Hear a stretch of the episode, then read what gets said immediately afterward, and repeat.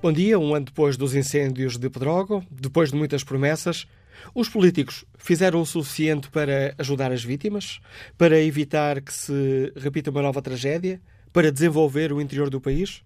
No Fórum TSF queremos ouvir a sua opinião. O número de telefone para participar no debate é o 808-202-173, 808-202-173. Se preferir participar no debate online, pode escrever a sua opinião no Facebook da TSF ou na página da TSF na internet. Em tsf.pt perguntamos aos ouvintes se concordam com os alertas que ontem foram feitos pelo Presidente da República. 79% dos ouvintes responde que sim. Ontem voltámos a recordar a tragédia dos incêndios e o Presidente da República respondeu à pergunta que muitos portugueses têm feito. Os políticos estão a fazer o suficiente? Eu acho que os responsáveis estão a fazer o que podem. Eu acho, todos. Mas provavelmente ainda não chega. É preciso mais. Que há empenho, há empenho. Eu sou testemunha disso. Depois de salientar que as coisas já começaram a mudar, Marcelo Rebelo de Sousa reforçou esta ideia de que é preciso fazer mais e deixou uma nova pergunta. Portugal mudou irreversivelmente. Resta saber se mudou o suficiente. Que mudou, mudou. Que passou a dar toda ele atenção ao que não dava, passou. Passou a tentar conhecer para depois compreender, passou. Passou a mobilizar-se ainda mais do que sempre se mobilizou em torno desta causa, passou. E por isso, este renascer já começou. O Presidente da República deixou muitas perguntas e algumas delas são um apelo aos políticos que ontem marcaram presença na zona mais afetada pelos incêndios de há um ano. Hoje estamos aqui um ano envolvido. E daqui a um ano, quando estivermos a poucos meses das eleições, estaremos cá, os mesmos?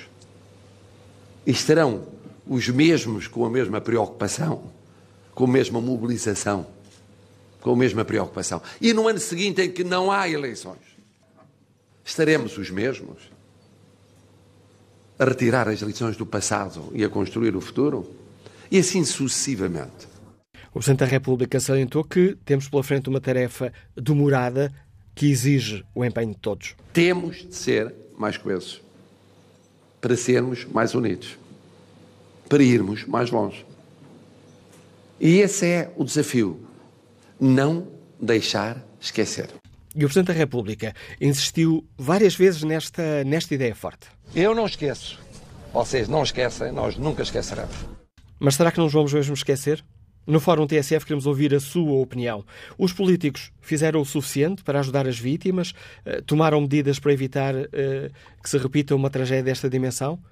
começaram de facto a apostar no, na hum, eliminação da grande disparidade que existe entre o litoral e o interior? Como começou a ser corrigida essa diferença? Queremos ouvir a sua opinião. Número de telefone do Fórum 808-202-173. 808-202-173.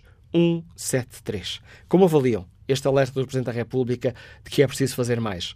E já foram dados passos concretos para corrigir as desigualdades entre o litoral e o interior? Queremos ouvir a opinião dos nossos ouvintes. Vamos para já à análise política do Anselmo Crespo, subdiretor e editor de política da TSF. Bom dia, Anselmo. Peço-te um primeiro comentário esta necessidade que o Presidente da República sentiu de por diversas vezes dizer eu não esqueço, vocês não esquecem, não nos vamos esquecer é o, um dos pontos mais importantes depois daquilo que aconteceu ano passado, é não deixarmos cair no esquecimento. Nós usamos com frequência a palavra tragédia para nos referirmos aos incêndios do ano passado e, de facto, eh, é difícil encontrar uma palavra que melhor encaixe, mas nós temos que lhe dar um significado a essa palavra tragédia. Não basta apenas o peso que ela tem, é preciso que ela tenha também uma consequência política, sobretudo. E é essa consequência política daquilo que não estava feito, daquilo que não está feito e daquilo que ainda é preciso fazer que uh, o Presidente da República alerta quando diz uh, foram dados passos, mas ainda está muita coisa por fazer. Uh, e Marcelo Rebelo de Sousa, obviamente, não coloca em causa a vontade dos protagonistas políticos em resolver os problemas que o país tem pela frente. Agora, eu coloco em causa a capacidade que esses responsáveis políticos têm para resolver esses problemas. E essa capacidade está muito aquém daquilo que verdadeiramente devia ter sido feito. Há muita coisa que não se resolve, e eu disse-o aqui várias vezes, não sou o único, toda a gente admitiu isso. Há muita coisa que não se resolve de um ano para o outro. Não se resolve em seis meses, não se resolve em 12 meses. A reforma da floresta é o, é o típico problema que não se resolve de um ano para o outro. Um, mas daquele ímpeto inicial no, na Assembleia da República de reunir à pressa, muito pressionados também pelo Presidente da República, mas de reunir à pressa e tentar fechar uma reforma da floresta, uh, desculpa a expressão, às quatro pancadas, um, que acabou por não dar em nada, obviamente, eh, porque não há eh, de todo, primeiro, não há um consenso político em torno daquela, da reforma da floresta que é preciso ser feita, e depois, porque obviamente não é assim que se faz eh, uma verdadeira reforma, nunca mais ouvimos falar rigorosamente nada sobre essa reforma da floresta. Nunca mais foram dados passos para que essa reforma da floresta venha a, acontecer. E quando eu falo da capacidade dos responsáveis políticos, falo da coragem política em tomar decisões que são difíceis, que são polémicas, que não são consensuais, nunca vão ser consensuais, mas que têm que ser tomadas. só que uh, cresce que nós temos um outro ponto que neste caso joga contra uh, esta necessidade de fazer a tal reforma da floresta, que é para o ano ser um ano eleitoral. Eh, e, portanto, quando se discute reforma da floresta, estamos a discutir a propriedade privada. E quando estamos a discutir propriedade privada, estamos a discutir votos. Uh, e obviamente, enfim, as eleições não têm culpa nenhuma, mas uh, isso retira também alguma capacidade de decisão ao poder político. E este é apenas um dos aspectos daquilo que ainda está por fazer, porque se formos a coisas mais imediatas e aquelas que verdadeiramente, no espaço de alguns meses, ou de seis meses, ou de um ano, eram possíveis de ter uh, sido resolvidas, como uh, a preparação do combate aos incêndios para esta época. Então aí eu acho de facto que há uh, mais do que incapacidade, há uma incompetência política muito evidente na, nos nossos responsáveis políticos e isso é verdadeiramente assustador. Depois, volto a dizer, do peso da palavra tragédia que nós vivemos o ano passado. No apoio às vítimas foi feito o suficiente? Ouvimos dizer que foram reconstruídas 60% das casas. Este é um daqueles casos, o copo meio cheio, meio vazio. Só 60%? Eu, eu aí uh, admito a minha própria incompetência para avaliar se era possível ter construído casas mais rápido ou não. Uh, aquilo que eu sei é aquilo que nós, jornalistas, ouvimos no terreno. A TSF teve uh, uma equipa de reportagem, duas equipas de reportagem, durante estes últimos dias em Pedrógão Grande, precisamente para assinalar uh, um ano da tragédia de Pedrógão Grande e para tentar perceber e avaliar um bocadinho que é esse o nosso trabalho uh, e foi esse o trabalho que a comunicação social em Portugal fez na, nos últimos dias, avaliar um bocadinho aquilo que foi feito para reconstruir e se é verdade que muita coisa foi reconstruída, não é menos verdade que uh, uma das queixas principais de quem mora naquela zona do país, e provavelmente se tivéssemos ido para a zona de Viseu, para a zona de Tondela, onde uh, uh, zonas que foram mais afetadas nos incêndios de outubro, as queixas seriam exatamente as mesmas, é o facto de estas zonas do país estarem dotadas ao esquecimento. Eh, e isso é eh, uma das coisas mais evidentes. Há frases eh, absolutamente marcantes de, que se foram ouvindo e lendo durante este fim de semana de pessoas que dizem que é preciso mais do que ir lá dar um abraço. É preciso que, de facto, aquela zona do país não fique, aquelas zonas do país não fiquem esquecidas e que o interior não seja tão interior como tem sido nos últimos anos. E, mais uma vez, aí está o tipo de reforma que não se faz de um ano para o outro e aí está o tipo de decisão política que é preciso uh, conseguir congregar o maior consenso possível para que não andemos sempre para trás e para a frente com medidas pontuais e que acabam por nunca resolver os problemas da desertificação do, do, do país. Mas, sendo tudo isto verdade, uh, não deixa de ser também verdade que eu acho que aí houve um esforço enorme por parte do Estado, por parte do Governo, em auxiliar aquelas pessoas do mais rápido que se podia na reconstrução, também no apoio psicológico. Obviamente não, não terá chegado a toda a gente, obviamente que podia ter sido feito mais, mas aí a sensação que eu tenho, e eu vou voltar a, a, a alegar a minha incompetência para conseguir avaliar se era possível ter ido mais rápido ou não, a sensação que eu tenho é que essa terá sido provavelmente a área onde o Estado fez um trabalho trabalho mais rápido e mais eficaz. Mesmo assim, uma das áreas onde ouvimos mais lamentos das populações. Exatamente por isso, porque uh, o, o, principal lamento das populações não é só se a casa foi reconstruída ou não foi reconstruída.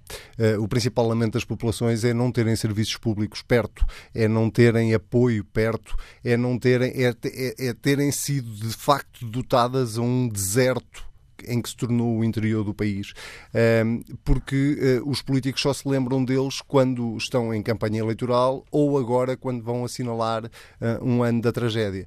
Eh, e, portanto, essa é a verdadeira tragédia de, de, do país. A verdadeira tragédia é nós estarmos, sermos um país tão pequeno, e, e essa é a parte mais surreal desta discussão é que se nós fôssemos um país da dimensão de Espanha ou da dimensão de França, não é? Uh, mas não, nós somos um país pequeno que consegue estar absolutamente dividido entre litoral e interior e onde as discrepâncias são absolutamente brutais. Há uma coisa que Catarina Martins dizia ontem, ou este fim de semana, que eu subscrevo em absoluto, quando lhe perguntavam medidas concretas para, no imediato, para combater a desertificação do país. E ela dizia: olha, eh, não fecharam os balcões da Caixa Geral de Depósitos ou não fecharam os balcões do CTT. E de facto são pequenas medidas destas, concretas, que ajudam a combater a desertificação. Resolvem os problemas todos? Não é preciso criar emprego, é preciso. É porque o país, sendo tão pequeno, está bastante uh, unido com autoestradas e com estradas. Não é, não é porque é difícil acesso. Nós hoje chegamos de Lisboa à Covilhã ou à Guarda em duas horas e meia, três horas.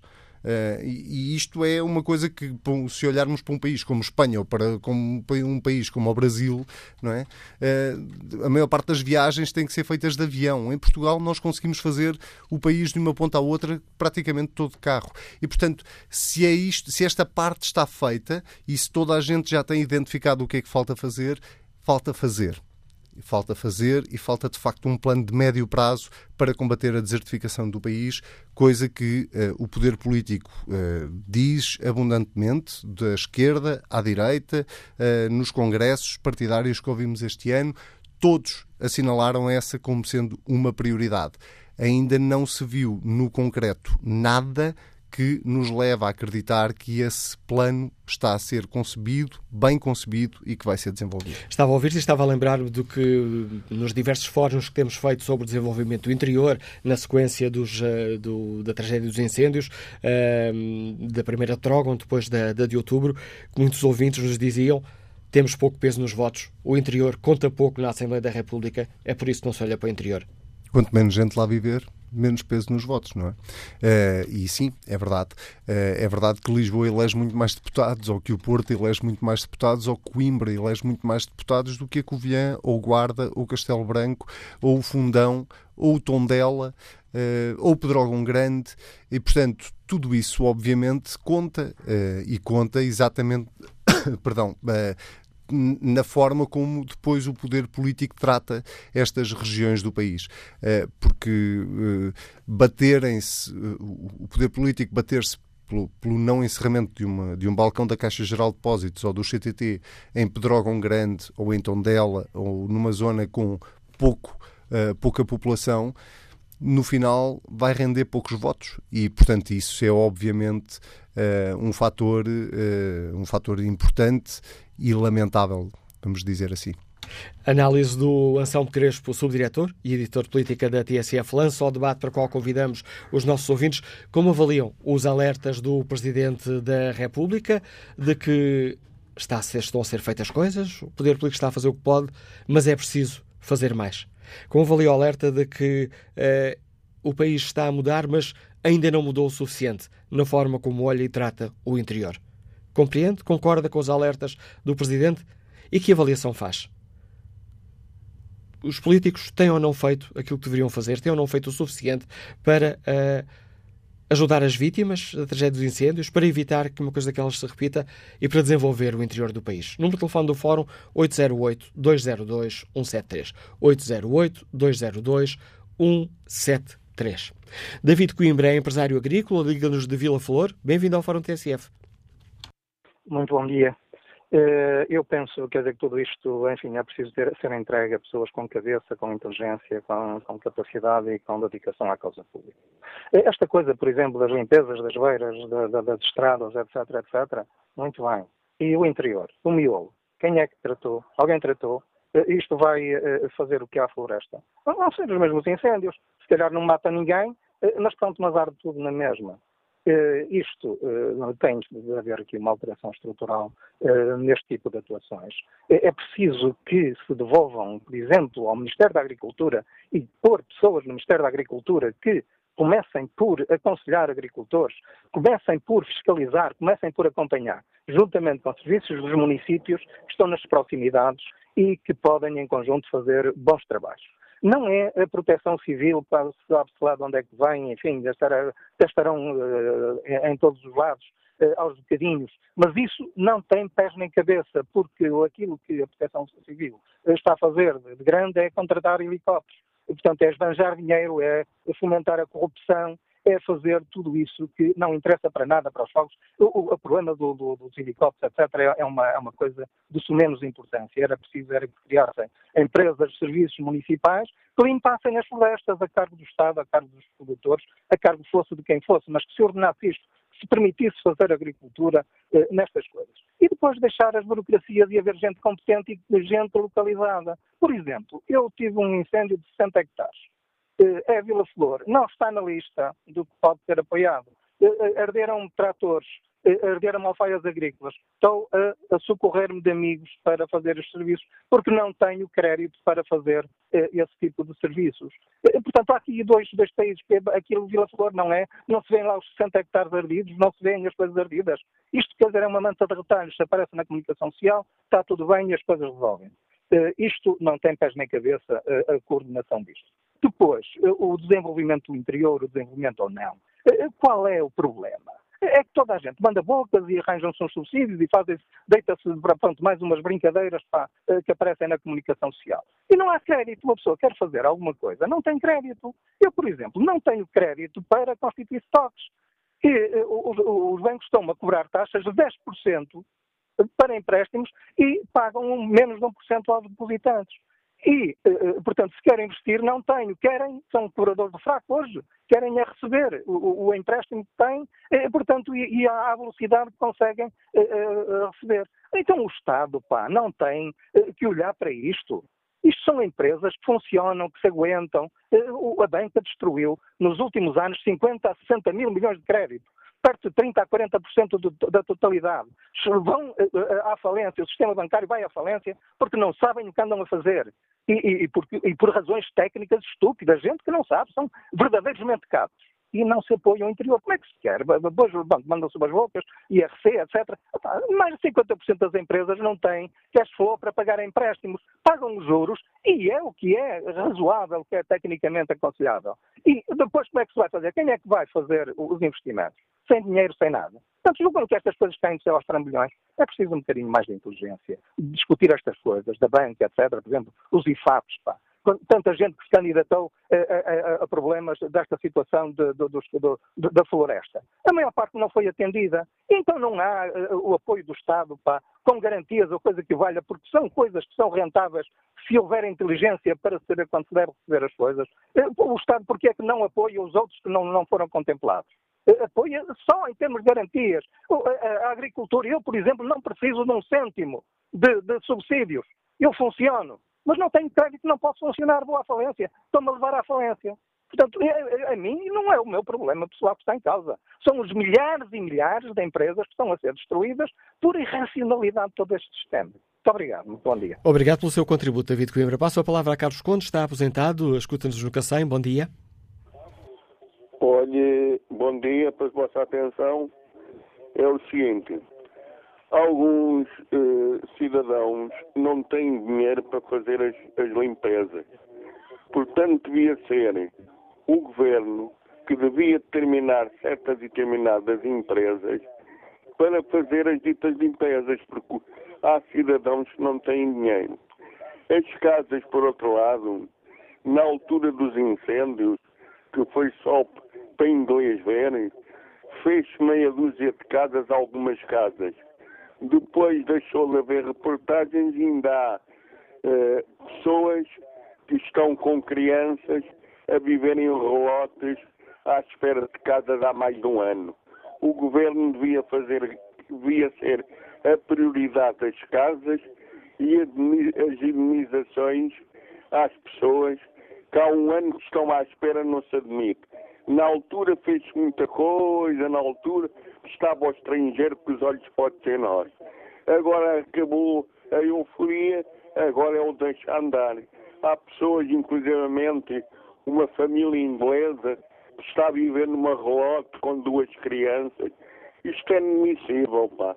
O governo devia tratar disto o mais depressa possível e não só fazer as coisas para fazer publicidade para os outros verem. E basicamente era só isto que eu queria dizer. E obrigado, Carlos Conde. Espreito agora o debate online. Fernando Fernandes eh, participa com esta opinião. Enquanto o Estado alimentar o negócio dos incêndios, nada irá mudar. Os fogos e as tragédias serão uma rotina das nossas vidas. Ao longo deste fórum iremos escutar uh, especialistas em diversas áreas que ao longo do último ano nos ajudaram aqui a analisar a situação e a tentar perceber o que seria possível, o que seria urgente fazer. Bom dia, professor Paulo Fernandes, é investigador do Departamento de Ciências Florestais e Arquitetura Paisagista da Universidade de Trás-os-Montes e Alto Douro. Obrigado por mais uma vez eh, ter aceitado o convite para participar neste fórum. Sr. Professor, na área da reforma da floresta, foram dados os passos certos? Foram dados os passos suficientes? Bom dia. Bem, eu não, eu não chamaria aquilo que tem vindo a ser feito propriamente uma reforma. Ah, uma reforma é algo de de, bastante maior envergadura uh, passaria, por exemplo, ou incluiria, incluir, incluiria certamente, por exemplo, uh, reformas estruturais na, nas instituições que têm competências no, no setor florestal, porque hoje em dia é, é bastante evidente que essas instituições tanto mais na área da, da, floresta propriamente dita como da proteção civil, um, é muito claro que essas instituições uh, carecem claramente dessa dita reforma. Um, portanto, aquilo que, aquilo que tem acontecido são essencialmente, uh, digamos, algum, algumas, algumas emendas ou adendas legislativas, um, alguns estímulos, uh, mas eu não, não, diria, não chamaria reforma uh, àquilo, àquilo que se tem feito. E, em sua opinião, eh, professor eh, Paulo Fernandes, neste espaço correu, estamos a um ano dos eh, primeiros incêndios, poderia ter sido feito mais? Deveria ter sido feito mais? É, é, difícil fazer aquilo que é necessário em, em tão pouco tempo. Um, o, o, uma característica, não, não é só em Portugal, mas sempre que, um, que ocorrem tragédias deste tipo, a resposta política é muito reativa. Uh, portanto, não, não, uh, o que é necessário são, são respostas, digamos, uh, sustentáveis a longo prazo, que, que, quer dizer, seguir, seguir, um caminho, definir um caminho e segui-lo, não é? E, eventualmente ir fazendo melhorias, mas aquilo que vemos em Portugal é muita reatividade e isso até já foi, já está, já está estudado e caracterizado Uh, e isso nota-se exatamente na produção legislativa. Há uma correlação muito elevada entre a, a produção de legislação um, e, e, as, e, as, épocas de incêndios um, mais severas. Uh, seja como for, é, é claramente um, um, caminho muito longo e estou a pensar mais a, na, nas, nas, nossas paisagens, não é? naquilo que é necessário fazer no território. Uh, professor Paulo Fernandes, será correto dizer que, tirando aquelas limpezas que foram feitas uh, junto às casas, às povoações, às estradas, e essa será, porventura, uma medida mais da área da proteção civil do que do ornamento florestal, será exagerado dizer que, no essencial, continua tudo na mesma? Uh, sim, uh, essas, essas, essas, medidas uh, são, são, são efetivamente úteis e importantes e, e, e certamente contribuem para um, uma maior consciencialização da população uh, no, no, que respeita à sua autoproteção, mas naquilo que realmente conta e que interessa para impedir este tipo de incêndios, que é a floresta e o espaço florestal e o território, uh, muito pouco foi feito. Uh, poderão estar a ser dado, dados passos para fazer bastante mais no futuro, é? mas isso só, somente o tempo dirá. Professor Paulo Fernandes, obrigado mais uma vez uh, pelo, por ter aceitado o convite para participar neste debate. A análise e o Alesta dos Reis, investigador do Departamento de Ciências Florestais e Arquitetura Paisagística do, da Universidade de Trás-os-Montes e Alto Douro. Retomamos a opinião dos nossos ouvintes. Fernando Farinha é comerciante, escuta-nos em Lisboa. Bom dia. Bom dia. Bom dia, estamos a ouvi-lo? Sim, eh, eu era para comunicar um caso, bom dia, parabéns à PSF e ao seu fórum. E era para comunicar um caso que, enfim, nos entristece muito. Eu sou do Conselho de Oleiros, Distrito de Castelo Branco, sou de uma povoação que se chama o Cavalo. Ainda há lá nove casas habitáveis, com 22 pessoas a habitar essas casas, e temos sem telefone há oito meses, quando foram os incêndios do dia 15 de outubro do ano passado. É há oito. Peço desculpa, Fernando Farinha, disse-me há oito meses. Há oito meses. E qual é a zona? Recorda-nos qual é a zona? A zona é o lugar do Cavalo, que é a freguesia de Oleiros, Conselho de Oleiros e Distrito de Castelo Branco, que foi devastado, foi devastado pelos incêndios do 15 de outubro. As pessoas idosas estão sem telefone, não há lá rede mel e estamos isolados de todo. Quer dizer, eu, eu trabalho em Lisboa, mas quero ligar para os meus familiares, para os meus vizinhos e não temos comunicação. O Presidente Alpice, aqui há uma semana atrás, quando foram as corridas de droga, veio a dizer que só faltava repor os telefones aos imigrantes então ele não sabe o que é que está a passar sobre o resto do trabalho. Este é um trabalho que não está a ser feito e já recebemos uma carta que não iriam repor os telefones. Então, se não vão repor os telefones, se não temos rede mail, se a minha mãe há quatro dias recebeu tipo um móvel com rede, pronto, e que possa dizer não se consegue fazer chamadas, que vai logo para o voicemail, o que é que nós poderemos fazer? Numa povoação que ainda tem nove, nove casas habitáveis e com 22 pessoas, outras povoações que já têm só uma ou duas pessoas e que não têm casas nenhumas habitáveis, não há alguém que possa fazer algo por, por esta povoação? A pergunta que nos deixa Fernando Farinha, dando este caso concreto junto a Oleiros, onde há oito meses continuam uh, à espera do restabelecimento das uh, comunicações. Teixeira Rocha, arquiteto, ligamos de Lisboa. Bom dia. Bom dia, está-me a ouvir? Estamos a ouvi-lo bem. Bom dia, olha, eu estou-lhe a ligar eh, enquanto proprietário da zona de Trás-os-Montes. Eh, eu penso que relativamente a esta questão da floresta, tudo isto eh, deveria ser visto mais alargadamente numa questão de, de projeto de, projeto de sociedade, projeto de país, não só a floresta. Eu penso que estes projetos, estes problemas serão transversais a várias maneiras de ver o país. Eh, eu, enquanto conhecedor da zona do, do Marão, continuo a ouvir? Em boas condições. Eu sou proprietário na zona do Marão, eh, que é uma zona fantástica, como outras do país. O que é que eu vejo? Vejo, da parte política, não há uma abordagem eh, a nível global da sociedade. Eh, e, nomeadamente, não há conhecimento, não há conhecimento do que é que se passa no interior. Todas estas questões são abordadas, como, como os senhores diziam, muito bem, de uma maneira muito pontual, muito ligada a interesses políticos, muito ligada a, a, às, às, às, alturas do ano em que é, é, é bonito e interessante falar destas questões mas uh, posso lhe dar vários exemplos.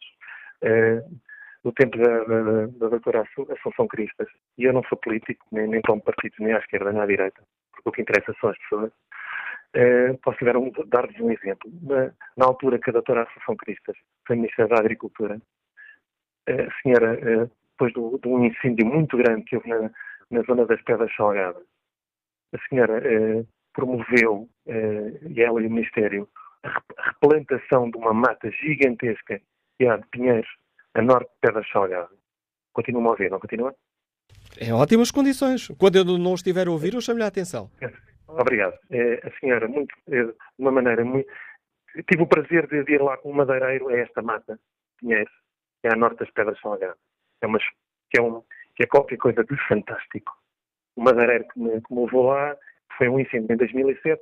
Em 2017, o ano passado, andei a passear naquelas, naquelas centenas de hectares e dizia-me ele, senhor, esta, a Ministra da Agricultura, na altura, veio cá recorrentemente eh, uma mata que foi toda replantada à máquina, pois aqui é qualquer coisa de fantástico. A mata, penso que é uma mata nacional. Os pinheiros estão lá, estão a crescer. É um ecossistema único em que, em que pelo que ele disse, as árvores crescem a uma rapidez inacreditável. Está ali, as, as árvores estão super, super eh, em, em, em, boas condições, em condições da, da madeira ser tratada, ser cortada, eh, das, das árvores serem aparadas, e diz-me ele assim, a seguir à autora sair do Ministério da Agricultura, isto nunca mais veio aqui ninguém. Vou-lhe dar um exemplo. Dou-lhe um exemplo, por exemplo, eh, Serra do Marão, uma das, das, grandes matas que havia em Portugal, com, com uma espécie de pinheiros que são os, os, os, Douglas, que é um pinheiro fantástico para, para a construção civil, os senhores saírem na, Estrada Nacional junto à pousada do Marão, a caminho, passando por cima do túnel do Marão, que é uma zona fantástica, das zonas mais fabulosas deste país, há semanas atrás, uma mata nacional, e eu não estou aqui a levantar eh, nem problemas, nem questões, nem contra, nem contra a esquerda, nem contra a direita, estou só a alertar o desconhecimento, o desinteresse que é manifesto. Uma mata nacional com pinheiros únicos, até a nível provavelmente europeu, a caruma vinha até à beira da estrada. Mas isto foram semanas, meses a fio. Não só, não só há, há desinteresse, mas há desconhecimento. Eu há, um, há uns meses, há uns meses encontrei o nosso Primeiro-Ministro na rua e educadamente disse-lhe uma pena os senhores quando muda a política, quando muda da esquerda para a direita ou da direita para a esquerda, porque à direita e à esquerda há sempre pessoas inteligentes, pessoas trabalhadoras e pessoas conhecidas. Estava a falar da Assunção Cristas porque o que me foi dito por um, uma pessoa lá da zona foi que a senhora efetivamente fez um trabalho. E nós normalmente, quando muda o governo, dizemos sempre mal do outro que anteriormente. E esse senhor dizia-me assim, ah, esta madeira já podia ser colhida, e eu disse ao Sr. Primeiro-Ministro, por volta do Natal, educadamente disse, os senhores deviam ir lá, ir aos sítios. Ah, e não vão. A Serra do Marão, que são centenas ou milhares de hectares, está despida, despida. E quanto a projeto de sociedade, eu enquanto pai, enquanto pai, sou um pai interessado e gosto que o meu filho tenha um conhecimento não só citadino da vida, mas que tenha um conhecimento de tudo o que se passa à nossa volta, porque é isso que nos enriquece. É... Agora perdi-me ligeiramente. É... Estava a dizer projeto de sociedade. E estava a dizer, os miúdos andam, passam meses sem fazerem rigorosamente nada. Nós não temos meios para limpar as florestas, não temos dinheiro. O dinheiro vai para os bancos, vai para sítios que nós não, não imaginamos onde é que ele vai. Porquê é que não se organiza, não há projetos, não só nas ONGs, não só nas, nas, nas, nas instituições, porque é que não há uma maior intervenção de levar os miúdos para o interior, participarem, conhecerem, até porque toda a, a renovação que nós falamos na sociedade, se, nós, se os miúdos, os nossos jovens não conhecerem o que se passa no interior, nunca há maneira de nós fazermos essa implementação da renovação do interior. A proposta que nos deixa Teixeira Rocha, que agradeço a participação. Peço desculpa por interromper já nesta fase final da sua intervenção. Vamos agora ao encontro de Eduardo Caldeira, ex-presidente da Escola Nacional de Bombeiros, liderou a Liga dos Bombeiros Portugueses, é o diretor do Centro de Estudos de Intervenção e Proteção Civil. Bom dia, professor Eduardo Caldeira, bem-vindo ao Fórum TSF. A nível da proteção civil, a nível da reestruturação da Autoridade Nacional de Proteção Civil, eh, da atuação dos bombeiros, demos passos uh, suficientes para uh, melhorar um combate, uma situação de combate, uma situação de, de, prevenção, para que não se voltem a repetir as tragédias do ano passado? Eh, bom dia, saúde Manuela Cássio e todo o Fórum. Respondendo à sua pergunta, eu refleti-la de uma forma seguinte. No que se refere à catástrofe que o país ocorre, eh, enfim, foi vítima há um ano, eh, eu diria que esta, como todas as catástrofes, isso faz parte da história das catástrofes, ela gerou uma oportunidade. Uma oportunidade para equacionarmos a temática dos incêndios florestais em Portugal de uma forma diferente. E porquê de uma forma diferente? Em primeiro lugar, ainda às suas causas.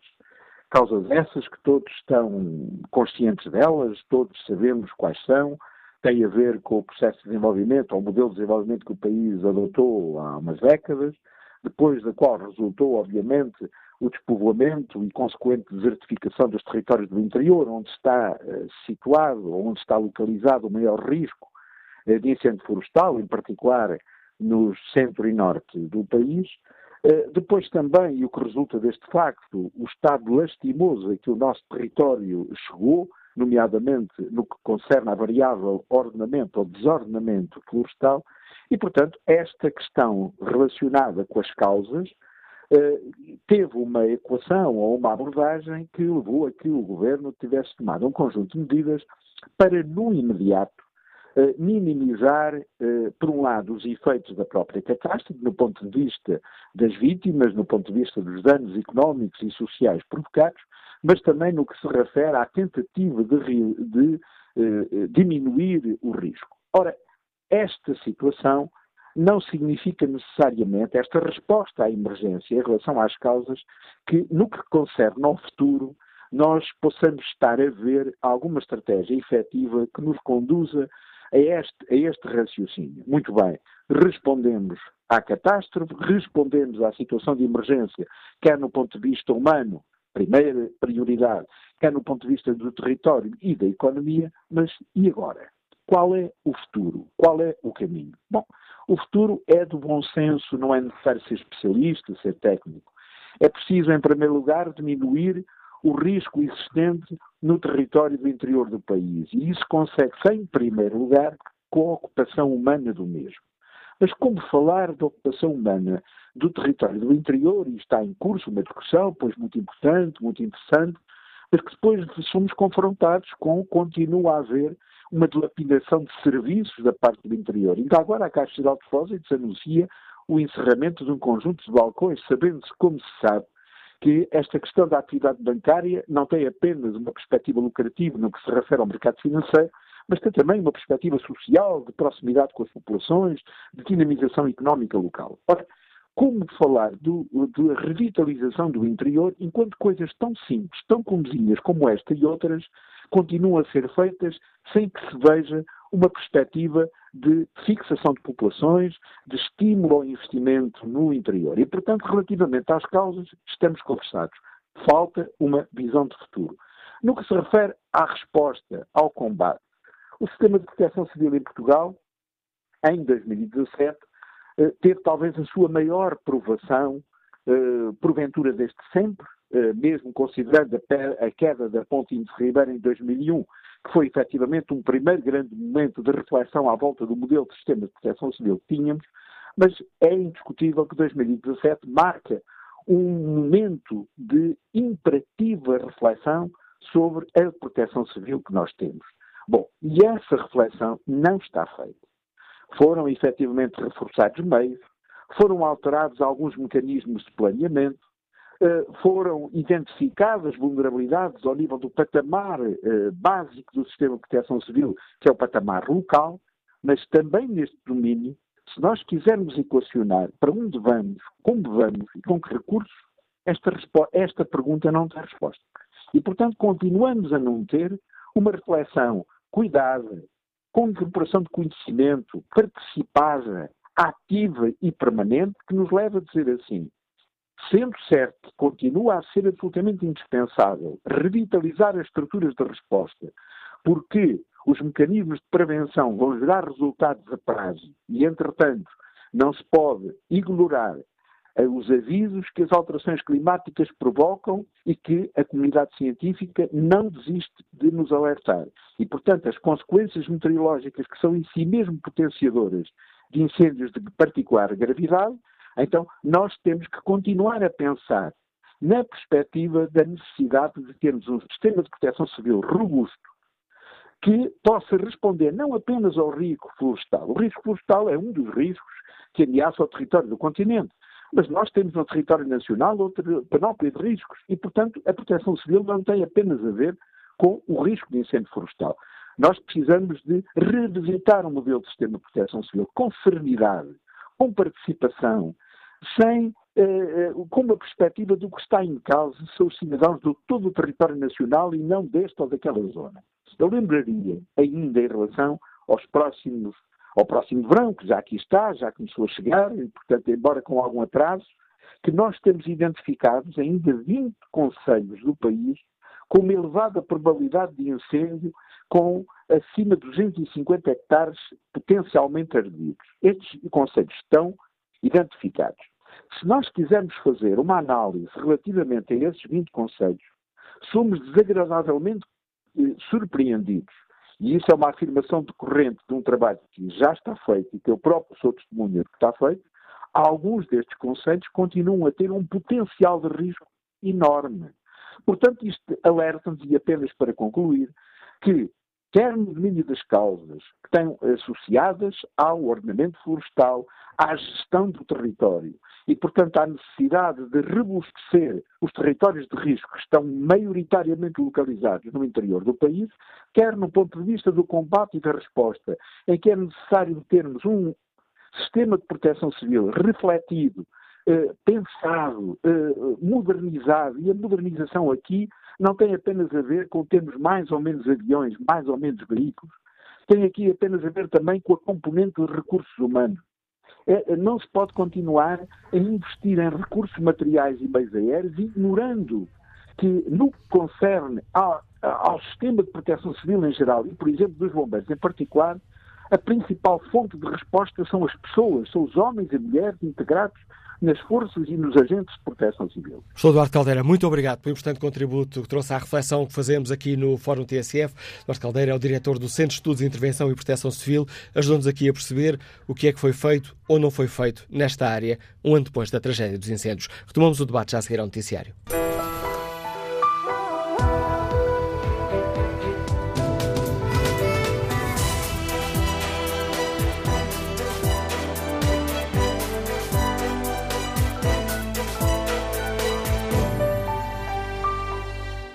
Retomamos este Fórum TSF, onde tentamos perceber se foi feito aquilo que poderia, deveria ter sido uh, feito uh, um ano depois dos uh, incêndios de Pedrógão. Partimos dos alertas que foram feitos pelo Presidente da República e na página da TSF na internet perguntamos se os nossos ouvintes concordam com estes alertas de Marcelo Rebelo de Sousa.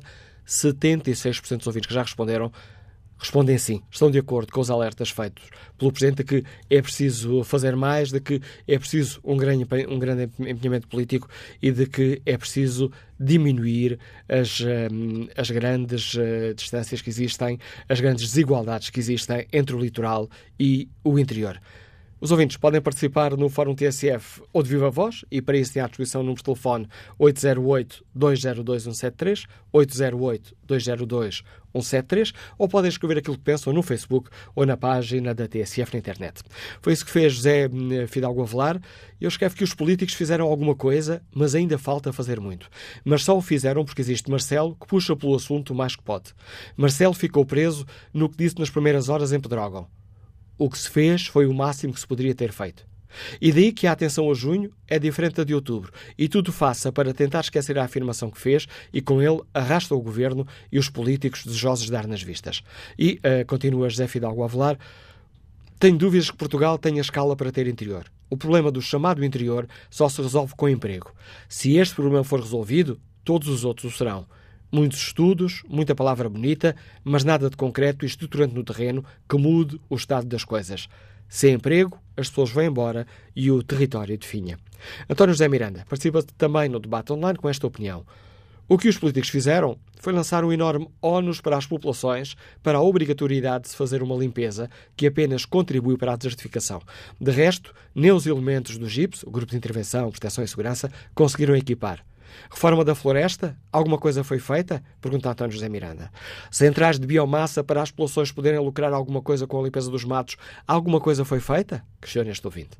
Mas esta gente que sempre andou pelo poder, que fecharam escolas, fecharam centros de saúde, fecharam serviços de finanças, fecharam tribunais, fecharam juntas de freguesia, contribuíram objetivamente com as suas políticas para a desertificação do interior e agora descobriram o interior? Então, pergunta António José Miranda, então andaram a legislar contra o interior e agora assumem que não o conheciam? Queremos, no Fórum TSF, ouvir a sua opinião. Bom dia, Sr. Embaixador Fernando Neves, Liga-nos Lisboa, bem-vindo ao Fórum TSF. Dia, Qual é a sua opinião? Olha, Castro, eu resolvi ligar porque fiquei indignado com uma intervenção, julgo que era de um jornalista, um convidado, eh, que falou da reforma da floresta como sendo uma coisa mal feita, feita à, última hora, à tripa forra, sem em cima do joelho. Ora, eu, acho que distorcer a verdade não contribui para nada para esta discussão. Porque, como toda a gente sabe, e a TSF sabe muito bem, e ouviu já várias vezes referir neste, neste fórum, eh, a reforma da floresta foi preparada pelo Governo, apresentada em novembro de 2016, para um debate público. Como se veio a verificar quando os fogos começaram, não houve debate, ninguém praticamente quis participar no debate público até começarem os, até começarem os fogos, e aliás, pouco antes dos fogos de junho, o, o, o projeto tinha sido eh, enviado para a Assembleia da República para ser aprovado. É, como o Ministro na altura disse várias vezes, e como aqui foi dito, foi sido dito em todos os programas sobre os fogos por várias pessoas, não é uma reforma para o ano que vem, como ele, ele falou de uma reforma de gerações, é uma reforma muito abrangente e que era suposto ter sido debatida pelos entendidos e depois ser debatida com calma no Parlamento. Infelizmente, por causa dos fogos, foi abreviada a discussão dessa reforma e a reforma foi, foi aprovada. É evidente que é uma reforma que não deverá ter dado efeito nenhum para este ano, nem para o ano que vem, nem se calhar daqui a cinco anos. Mas eu acho que estar a distorcer a verdade deste momento na eterna litania contra os governantes, sejam eles os governantes do dia, sejam um partido ou outro, não ajuda senão a, a, acirrar enfim, a situação de um bocado deprimente que esta situação nos trouxe. E já que estou aqui, não, não, consigo, não consigo resistir a contar-lhe uma história. Eu não percebo naturalmente nada de florestas. Quando estava embaixador em Dublin, foi lá uma delegação da AICEP com o diretor-geral junto das nossas florestas. E eu acompanhei-os em uma visita ao diretor, aos diretores da empresa pública que gera a floresta na Irlanda. E fiquei a saber o seguinte por parte do, do irlandês que sabia tudo sobre a nossa floresta. Ele disse o seguinte: Portugal que no ano 1930 tinha uma área florestada inferior a 15%, tinha nessa altura, isto é 2004, ou coisa que valha, tinha 39% da área florestada. O que era mais que qualquer território europeu abaixo da Floresta Negra. E muito mais que os vizinhos. É por isso que há muito mais fogo em Portugal do que em Espanha, ou em França, ou na Grécia, ou na Itália. E eh, e além disso, era tudo, é quase tudo floresta artificial, não é? Porque a floresta natural era, como eu disse, à volta dos 10%, já havia alguma artificial em 1930. E com, com espécies não nativas e, eh, eh, e, e, de, e 90% quase da floresta portuguesa é privada. Na Irlanda, que é um país onde chove segundo as estatísticas irlandesas, chove um em cada três dias. Segundo a minha experiência, chove todos os dias. Eh, a Irlanda tem 19% de território florestado e tem 35% eh, é do Estado. É de uma empresa do Estado que gera floresta e que vai continuar a ser sempre do Estado, porque ele disse se isto fosse privado eram metais e a nossa principal preocupação é o fogo. Eu confesso que a partir daí acho que não há absolutamente nada a fazer para tentar evitar uh, os fogos, é menos que seduzir a floresta outra vez, porque quando foi plantada a floresta, ninguém estava a pensar que houvessem temperaturas como as que estão a haver em Portugal desde os anos 90 e, naturalmente, também, provavelmente, não se estaria a pensar que o interior ia ser abandonado. Eu penso que esta é a causa de, dos nossos fogos, infelizmente, uh, e penso que se vão sempre repetir quando houver condições meteorológicas semelhantes às de 2003, 2005 eh, e 2017. Mas, francamente, a mim indigna que se distorçam as coisas e que se faça de uma proposta de reforma da floresta, que foi muito séria, eh, enfim, ocorreu mal por causa de, ocorreu mal a sua discussão, porque foi acelerada por causa dos fogos e foi subautorizada logo. Eu acho que, de facto, as coisas têm que ser ditas com base nos factos. Agradeço o seu contributo para este debate, embaixador Fernando Neves. Volto a espreitar aqui o debate online. Joaquim Capela participa com esta opinião. O problema não está na floresta. Na semana passada fiz 1.300 km na Europa Central, com milhões de hectares de floresta, e não vi uma fogueira sequer. A temperatura estava com valores de 30 graus. Vi, uh, e verão todos os que percorreram essa mesma Europa Central, cinco países, o respeito pela floresta, que é um bem público. E depois, acrescenta Joaquim Capela, o problema é nosso. Não a população em geral, mas sim os nossos, aqui no, nossos entre aspas, os nossos negócios sobre a mesma floresta. Combater esse problema é que é essencial.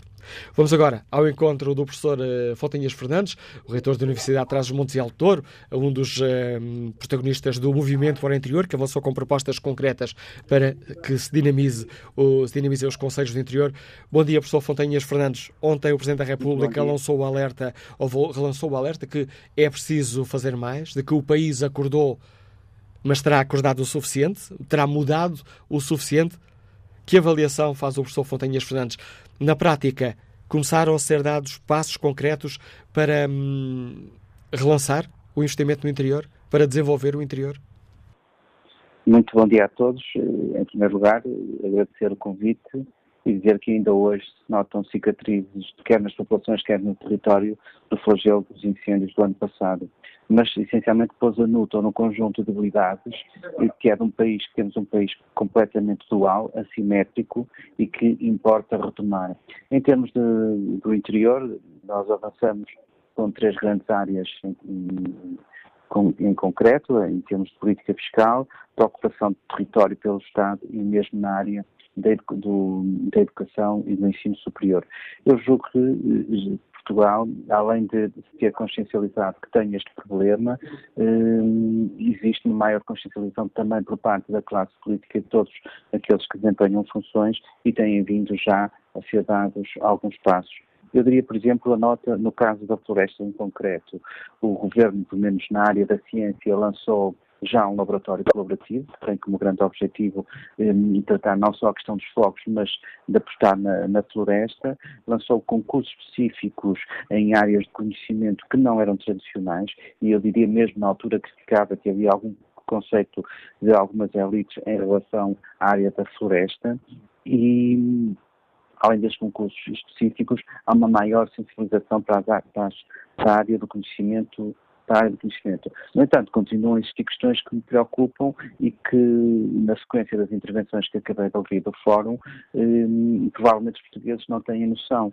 Eh, Portugal não tem engenheiros florestais. Por exemplo, é uma classe que está a envelhecer eh, e tem pouca procura em termos por parte dos estudantes, no entanto, tem, existe muita oferta de emprego. Acho que aqui um dos, fatores onde também tem que existir uma, uma mudança de, de, mentalidade. Temos que hum, formar mais engenheiros florestais, consciencializar os jovens para os desafios societais, nomeadamente nesta área. Em que áreas, eh, o Fatinho Fernandes acaba de dizer que foram dados alguns, eh, alguns passos, estamos no início de um, de, um, de um caminho que será muito, muito longo? Estamos ainda muito no início?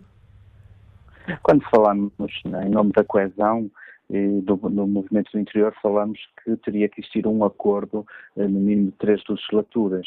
Isto para combater um êxito que até 2080 se pensa que passaremos de 10,3 milhões de habitantes para 7 milhões e meio, em que 45% da população está em dois grandes agregados urbanos, estamos a falar da área metropolitana do Porto e de Lisboa, é evidente que existe um conjunto de medidas e exige tempo e, principalmente, um acordo entre os partidos do arco da governação.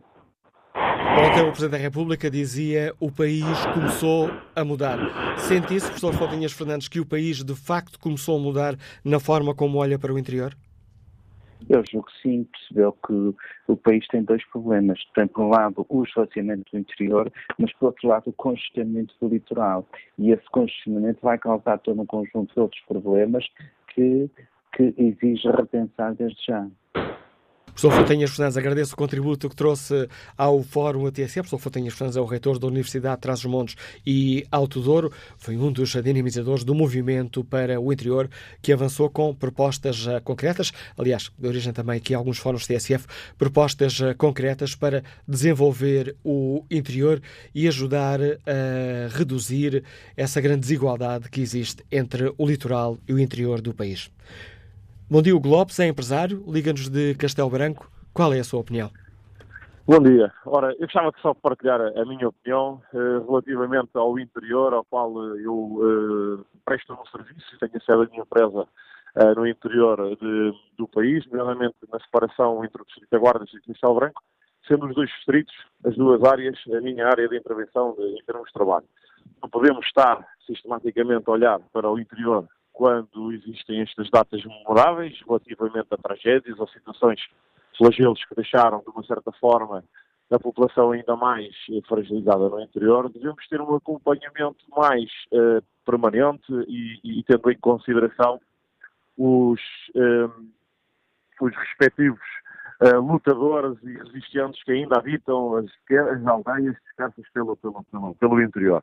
Vejamos que a população é idosa, a população tem sido ao longo dos tempos abandonada não só pelo, pelo governo, não só pelos diversos governos que têm passado pelo poder, mas principalmente pela própria sociedade, porque os que cresceram, nasceram e cresceram no interior foram à procura de novas oportunidades, todas elas fora das suas aldeias, fora dos seus distritos, eh, para, para, para se deslocarem para as grandes cidades e o acompanhamento dessas pessoas mais idosas acaba por ser, uh, ficar fragilizado e as pessoas acabam ou por falecer nas suas habitações ou serem mais tarde irem para os lares. E uh, as casas ficam empardadas, abandonadas, os terrenos por ali além e depois temos todo aquele, uh, aquela discussão em termos de prevenção, de incêndios, que por acaso também sou, sou bombeiro, sei o que é que é combater um incêndio, sei o que é, muitas das vezes, notarmos na proteção das populações isoladas e muitas das vezes uh, distantes de, de, de, de, pontos de água, de pontos de abastecimento. Pronto, mas a minha intervenção não queria me direcionar para a parte dos mas para a parte uh, da sociedade em si. Isto porquê? Porque olho para o interior, passo nas aldeias, cada vez vejo mais estabelecimentos fechados, que os visito, que prestam o serviço neles, outros que ainda resistem vão-se uh, adaptando às novas tecnologias para estar um bocadinho mais atualizados e mais próximos da, da, da, da, atualidade, infelizmente nem sempre em boas condições, como há pouco relatadas pelo o senhor que nos falava uh, do problema que tinha em Oleiros. Uh, uh, e o que acontece é que quanto mais entramos no interior, quanto mais aprofundamos, vemos populações, elas, todas elas esquecidas, e não foi preciso lá passar nenhuma tragédia, porque, infelizmente, mas elas lá continuam todo ano, ano após ano, a ficarmos com aldeias abandonadas, com com, com, mesmo até com pequenos conselhos muito de, de distantes e uh, onde a, a, a, única coisa que tem sido feita ao longo destes tempos para sobreviver, e o que acaso aconteceu ano passado? Em alguma parte de Pedrógão e outros sítios lá pelos incêndios, era que estavam a, a ressurgir novas oportunidades de emprego, novas apostas no interior, não só da agricultura, mas como também o, o turismo, o turismo habitacional, o turismo regional, de certa forma a promover alguns postos de trabalho e a chamarem mais, mais pessoas acabámos por levar uma, uma, uma grande, uma, um, perdemos uma batalha relativamente quando foi a situação dos incêndios, porque deitou por terra muitos sonhos, muitas aspirações e outras mais por vontade de lutar ou fazer ainda mais e melhor pelo interior. Agora, queria só deixar era que o interior deve ter toda a atenção, acompanhamento, uh, de uma certa forma que possamos Eu faço, eu estou neste momento em Lisboa, venho muito às capitais, faço o país inteiro em termos de, prestação do meu serviço um, e vejo o interior do meu passo em todas as cidades, em todas as aldeolas, a ver, uh, e tenho uma noção do país como ele está abandonado e um, não só nos locais onde houve essas tragédias, mas como também naqueles que uh, estão esquecidos ano após ano, ok? Obrigado, Hugo Lopes, eh, pela participação no Fórum TSF. Depois do testemunho deste empresário, vamos ao encontro uh, do Presidente da Associação uh, Empresarial Portuguesa, Paulo Nunes Almeida. Bom dia, bem-vindo ao Fórum TSF. A AEP, já que o ouvimos noutras, noutros debates sobre o interior, desenvolveu o programa Novo Rumo a Norte para fixar empresas, por isso sabe bem do que estamos a falar quando falamos da dificuldade de fixar empresas no interior. Paulo Nunes Almeida, neste, ao longo deste último ano, nos últimos meses, foram dados passos concretos para facilitar a vida aos empresários que queiram fixar-se no interior? Bem, nós tivemos aqui uma reação que teve a ver com os trágicos acontecimentos de Pedrógão Grande eh, e que obviamente era aqueles que tinham que ocorrer eh, e que no fundo foi um apoio às empresas que estavam eh, numa situação dramática depois de acudir enfim, aos, aos danos enfim, pessoais e morais das pessoas envolvidas Mas obviamente que houve aqui também muito património, houve aqui situações de grande dificuldade que tiveram a ver com a impossibilidade de cumprimento de contratos, com as questões de natureza jurídica, como é que uma associação se pode colocar ao lado dos seus associados. Eh, e esse trabalho, obviamente, que foi feito, eh, eh, e acho que mais uma vez os empresários portugueses demonstraram uma capacidade de resiliência muito grande. Houve também políticas públicas, designadamente aquelas que tiveram a ver com o programa específico criado no âmbito do Portugal 2020, designadamente linhas de crédito, subsídios não reembolsáveis, eh, e um dos pontos que tem a ver com a sua pergunta, precisamente, a questão da atração de novos investimentos geradores de emprego. E essa é, de facto, a grande preocupação da AEB, eh, e nós estamos no terreno, através do programa Novo Rumo Norte, um programa específico para a região Norte, porque nós achamos que se não houver coesão territorial, grande parte destas iniciativas acabam depois por não ter resultados práticos. Eh, ouvimos o professor Fontinha Fernandes a falar precisamente de um conjunto de propostas que foram feitas recentemente eh, no movimento pelo interior. Eh, nós, no fundo, para termos coesão territorial, temos que levar agentes económicos, temos que levar a economia para o interior. Temos que levar serviços, temos que levar pessoas, temos que levar empresas, temos que pôr as empresas a articular com os centros de investigação, com as universidades, e aí é que nós vamos conseguir, de facto, valorizar o nosso território e colocar esse território eh, e o ordenamento do território ao serviço do desenvolvimento e dessa mesma coesão. E é isso que, no fundo, temos tentado fazer. Claro que nós, em Portugal, normalmente temos um, enfim, uma forma de reação que é muito boa quando nós, no fundo, somos confrontados com os problemas, quando somos confrontados com as dificuldades. Desta vez tivemos aqui um, um grande timoneiro, o Sr. Presidente da República, que, de facto, eh, chamou e, e, marcou a presença de todos para nós podermos ajudar neste momento difícil, mas eu direi que isto tem que ir muito para além desta reação imediata.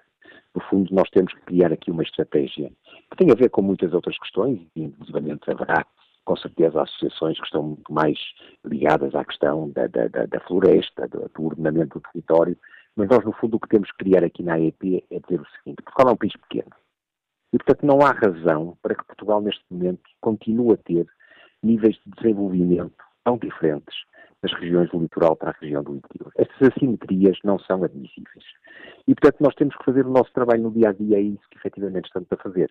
Estamos a fazê-lo como? Indo de encontro àquilo que são as necessidades das empresas, através da informação, através do apoio, eh, através daquilo que são os sistemas de incentivos no âmbito do Portugal 2020 e, neste momento, prepararmos já aquilo que vai ser a nova fase de fundos estruturais onde neste momento a Europa começa a dar uns sinais de não estar, de facto, a fazer o trabalho que nós achamos que deve ser feito no âmbito da coesão territorial europeia. E, portanto, há aqui um conjunto de ações, poderemos chamar de lobby ou de influência, que nós, enquanto associação empresarial, temos que fazer e que vamos continuar a fazer nesse sentido. Se isso não for feito, obviamente que eh, depois deste trágico acontecimento, felizmente muitas coisas foram feitas. E acho que, como digo e repito, houve uma resposta afirmativa de todos os portugueses, de todas as instituições. Mas se nada fizermos, daqui a dois anos, daqui a três anos, vamos continuar a ter os mesmos problemas, porque sem desenvolvimento nós vamos, não vamos conseguir criar condições para que efetivamente este estado da arte se altere. E o poder eh, político, porque muitos destes apoios dependem uh, da legislação, dependem do, da atenção que o poder político, os diversos poderes políticos, dão a este caso estão, em sua opinião, a, tomar medidas concretas que permitam diminuir essas assimetrias entre o litoral e o interior?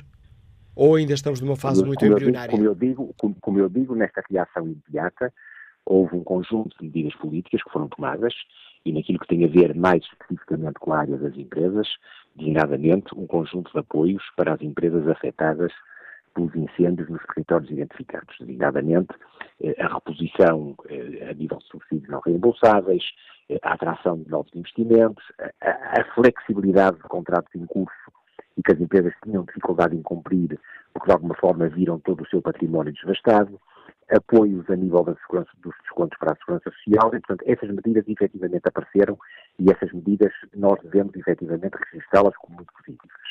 Agora, os eixos que o movimento pelo interior apresentou e que tem a ver, por exemplo, com a descentralização de serviços, que nós sabemos que neste momento ainda não está em curso, com medidas de natureza fiscal para que possam também atrair mais investimento para o interior, quer para as empresas, quer para as pessoas.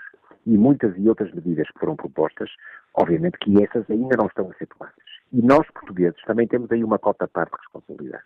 E posso lhe dar um exemplo. Neste momento acabou a discussão pública, enfim, de um, de um programa que se chama PDPOT, que tem a ver precisamente com as políticas para o ordenamento do território. No fundo, são as políticas que vão adaptar o território aos grandes desafios que nós temos para o futuro. As alterações climáticas, as alterações demográficas que a TNCS tantas vezes tem falado e que hoje é, se calhar, dos problemas mais graves e, e que, no fundo, tem a ver também com o desenvolvimento do próprio interior, colocar o território no centro das políticas públicas, terminou agora a discussão pública deste grande programa.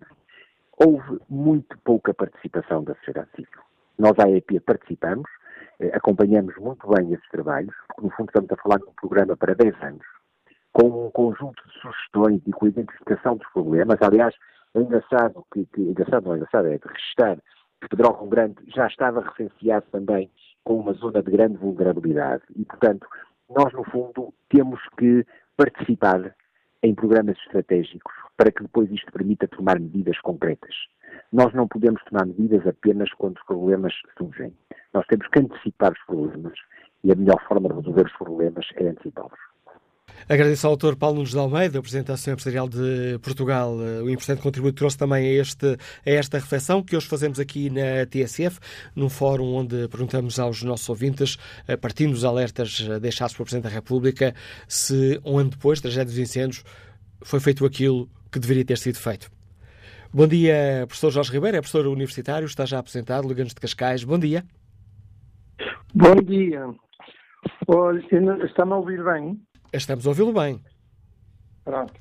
Hum, eu vou tentar abordar numa perspectiva de ideias-chave, ideias globais. Um, litoral interior, grandes desigualdades. Por exemplo, a gente vê uma empresa que pode estar situada um, em terreno de produção no interior, porém, normalmente, os serviços financeiros e a sede é no litoral. Pode ser Lisboa, pode ser Porto. Eu sou tripeiro, vivo aqui, mas tenho de reconhecer que uh, as cidades do litoral, sobretudo as maiores, sugam toda a atividade uh, económica e financeira. E isto, muitas vezes, eles acarretam com os danos ecológicos. Portanto, há aqui um desequilíbrio grave. E todos os cidadãos são agentes económicos para além das empresas. E o que é que isto acarreta? Muitas vezes, e a gente está a ver, das notícias que são recentes, arrastam, por exemplo, os serviços financeiros, eh, de maneira que a gente está a ouvir a Caixa Geral de Depósitos vai fechar mais balcões. E depois vão os correios, e depois eh, vão outro tipo de serviços, por exemplo, tribunais também.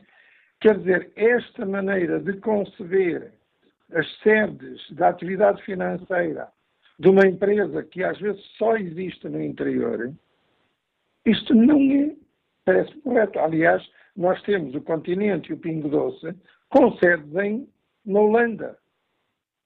Ou a gente olha para isto, ou então não saímos desta cepa torta. Por exemplo, a regionalização que se falou que ia ser de uma determinada maneira. Por exemplo, eu não vejo bem no norte e no centro que se faça a divisão horizontalmente.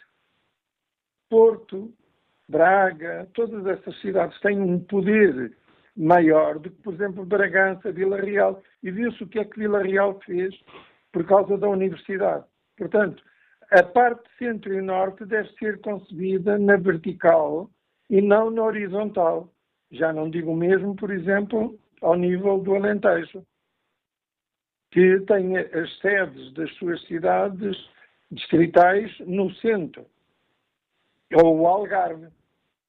Portanto, esta maneira de conceber tem de ter equilíbrios de poder, quando eles são muito fortes, têm de ter uma certa autonomia no, no, no seu espaço, no norte, no interior e no centro, no interior.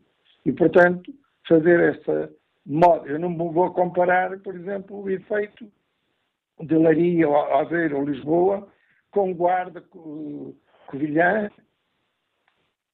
Portanto, é, esta dimensão deve ser concebida em, de maneira que gere equilíbrios e, por exemplo, se o rendimento no litoral é muito maior, ao nível da União Europeia, as zonas interiores vão ser prejudicadas porque o que vier vai ser uh, distribuído pelos políticos mais para o seu lugar. Uh, gostaria de lembrar uma coisa que aconteceu com aquele prémio Nobel do microcrédito, só para referir uma coisa que aconteceu na edição que ele apresentou quando recebeu o prémio, que disse que em 2015 as discrepâncias entre os ricos e os pobres iam ser menores. E o que é que nós vimos? Que em 2015 as discrepâncias eram muito maiores. E continuam a crescer essas discrepâncias. Olha, eu que me se oferece dizer como ideias-chave. E obrigado por essas ideias que partilhou connosco, professor Jorge Ribeiro. João Matos é bancário, escuta-nos em Louros, bom dia. Oh, Cássio, eu penso que os alertas do Sr. Presidente da República uh, são inconsistentes. Uh, porque, inconsistentes porquê? Porque o Sr. Presidente da República tem estado sempre, desde, desde, desde, desde sempre que está na, uh, na política, no Parlamento, como comentador, tem estado sempre solidário às políticas que diversificaram o país e, e depois vem alertar, uh, enfim, contra essas desgraças. Ora, essas políticas é que explicam uh, que não se tenha feito a regionalização para fixar as populações, para ter a massa crítica suficiente para que o território fosse protegido. Uh, e, portanto, está explicado. Portanto, é um, é um alerta inconsistente. Uh, enquanto se mantiver essas, políticas de direita que atrasaram o país e veja-se as diferenças uh, entre o, o, litoral e o interior e que estes movimentos para o interior são apenas uh, a ocupação do espaço mediático da, da realidade virtual. Uh, Veja-se essas políticas são aquelas políticas dos sociais-democratas do PS e do PSD, que deixaram-nos de dívida neste momento 250 mil milhões, que nos vão deixar o país uh, com uma demografia a perder população, daqui a 20 anos ou 30 somos menos um milhão ou dois. Uh, essas desigualdades explicam que, por exemplo, a classe pobre leva 125 anos a passar para, para a situação de de, de classe média. Portanto, é com essas grandes desigualdades e que o Sr. Presidente da República tem pactuado ao subscrever essas políticas, que são a política de direita, aplicadas alternadamente pelo PS e pelo PSD. Portanto, a regionalização, que é um, um comando constitucional está travado por essas políticas e é que explicam o desenvolvimento do país. E, e para nos libertarmos, eh, somos um país deficiente, ou melhor, deficitário em áreas fundamentais da nossa soberania nacional, como a alimentação, a democracia, o desenvolvimento económico e por aí fora. Portanto, os atores do Sr. Presidente da República são inconsistentes. Bom dia, muito obrigado. A análise e a opinião de João Matos, que nos liga de Lourdes. Vamos agora ao encontro do chefe Fernando Curto, da Presidente da Associação Nacional de Bombeiros Profissionais. Bom dia, Fernando Curto, bem-vindo ao Fórum TSF. Olhando para hum, a situação com que estamos confrontados, tudo aquilo que foi sendo debatido, em sua opinião, foram dados passos importantes a nível da, hum, da, estruturação dos bombeiros, a nível da Autoridade Nacional de Proteção Civil, para que não se repitam as tragédias do ano passado? Bom dia, Manuela Cássio. Mais uma vez, muito obrigado pela participação da Associação Nacional de Profissionais no Fórum. E gostava de, de, começar por dizer ao Manuela Cássio o seguinte: eh, a Associação Nacional de Profissionais continua a ter a noção de que nem tudo se pode fazer desde Pedrógão até hoje. Eh, e, nesse sentido, eh, achamos que temos vindo a dizer isto ao Governo, nomeadamente ao Sr. Ministro da Administração Interna e ao Sr. Estado de Estado, que tem que haver, portanto, a mudança do tal paradigma que, uh, teimosamente, às vezes não, não, não passa esse paradigma no que diz respeito agora e àquilo que tem a ver com a implementação das medidas que o Governo eh, tem vindo a fazer, a conjugação eh, do socorro com a prevenção, ou seja, nós continuamos a entender que deveria de haver uma maior participação dos bombeiros nesta, nesta organização, porque se não for assim, porventura os alicerces eh, deste setor ou desta parte da organização poderá ficar deficitária. Uma essa participação tem que ser em simultâneo e conjunto, eh, se me permite a expressão, quer no que diz respeito eh, aos recursos humanos, quer no que diz respeito às medidas de prevenção, seja no âmbito distrital, seja até eh, no âmbito nacional, portanto, porque de facto elas são conjuntas e tem que haver aqui uma, uma organização, como digo, articulada de melhor resposta.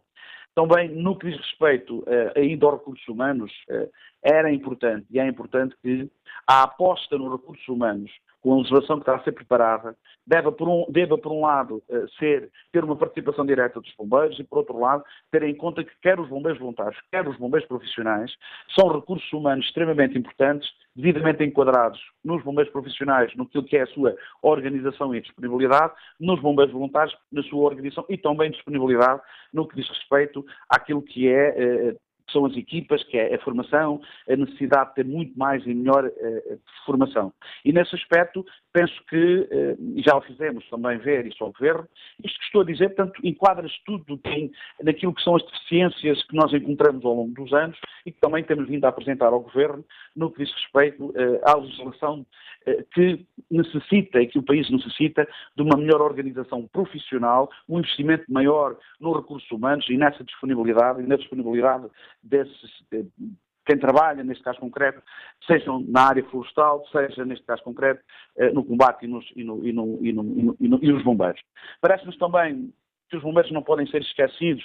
Eh, isto quer, o que é que quer dizer com isto? Quer dizer que Uh, os bombeiros têm que ter os equipamentos disponíveis, têm que ter recursos humanos, têm que ter maior organização laboral e ter, têm que ter maior proteção. Eu não estou a dizer que não estão. O que, eu, o que eu quero dizer é que, atendendo àquilo que são as vicissitudes dos problemas que encontramos no ano passado e que podem repetir-se este ano ou podem ser ainda maiores a outro nível de, de sinistro, os bombeiros nunca deveriam ter, digamos, um acompanhamento ainda maior estando, como, como posso dizer, eh, de certo modo bem. Mas para lhe dar um exemplo concreto, no que diz respeito às nossas preocupações para este ano e no que diz respeito ao dispositivo, nós estamos a debater-nos com um problema gravíssimo que é a disponibilidade permanente e os horários dos bombeiros, eh, que são milhares, dos bombeiros profissionais, ações humanitárias, da FEB, eh, dos bombeiros salvadores e municipais, porque efetivamente não está regulamentado, não está bem definido aquilo que é a disponibilidade permanente, no que, no que tem a ver com enfim, muitas horas e muito, muito trabalho que é feito.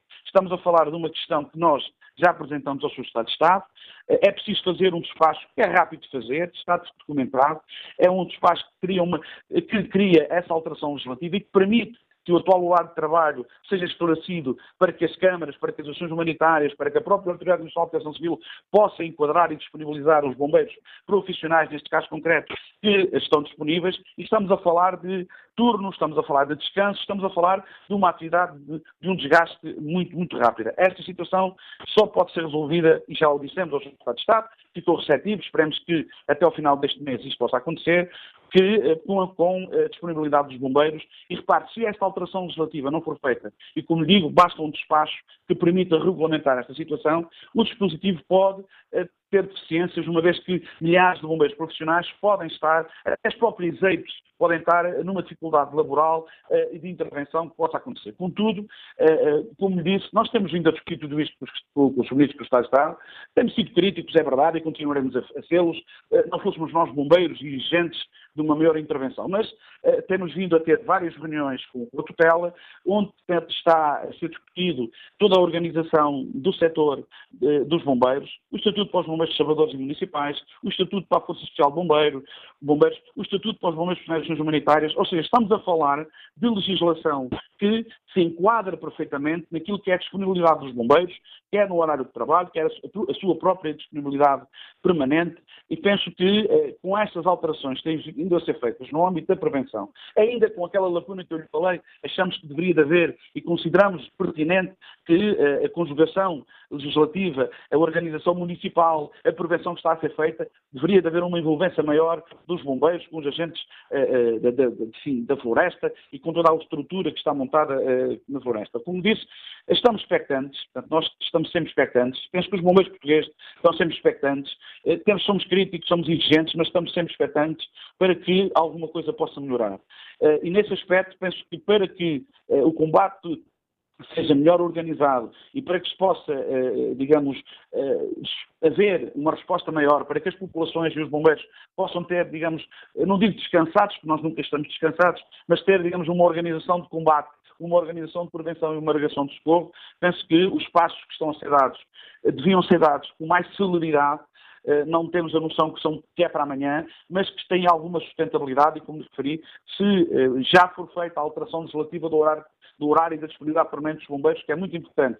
E este espaço, como referi, é um passos que vem minimizar toda essa organização. Estamos crentes, estamos, acreditamos que possa haver aqui uh, uh, uma melhoria uma melhoria, que é o, pode ser o começo, deixe-me dizer, Manuela Castro, pode ser o começo de uma organização legislativa que se precisa e que é importante eh, não, não continuar, mas, eh, como lhe disse, é importante não esquecer que estamos a falar de incêndios florestais, estamos a falar de disponibilidade de bombeiros profissionais que estão nas maiores cidades do país, em todos os municípios, todas as ações humanitárias têm bombeiros profissionais e estes bombeiros profissionais têm que ver regulamentado o seu horário de trabalho, a sua organização de trabalho, no sentido de poderem responder com melhor eficácia e terem um descanso que se exige eh, em horas e horas de trabalho, em cansaço, num cansaço enorme, e como digo, penso que, e, e deixe-me terminar com, com, com, isto, Manuela Cássio, na última reunião que tivemos com o Sr. Secretário de Estado da Proteção Civil, foi-nos dito, e o Sr. Ministro também já o disse, até ao final de junho uh, estes documentos estarão